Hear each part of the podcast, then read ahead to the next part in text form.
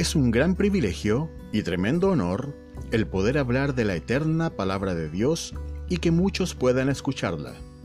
No hay sabiduría humana que pueda superar la enorme riqueza de las Sagradas Escrituras.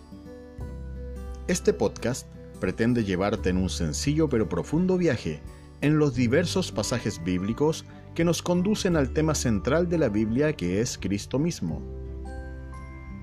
Alabamos al Padre Eterno, nos gozamos por el Espíritu Santo en nuestras vidas y nos enfocamos en Cristo, nuestro bendito Salvador. Mi nombre es Samuel Lara y esto es Devocionales Bíblicos, mi tiempo con Dios.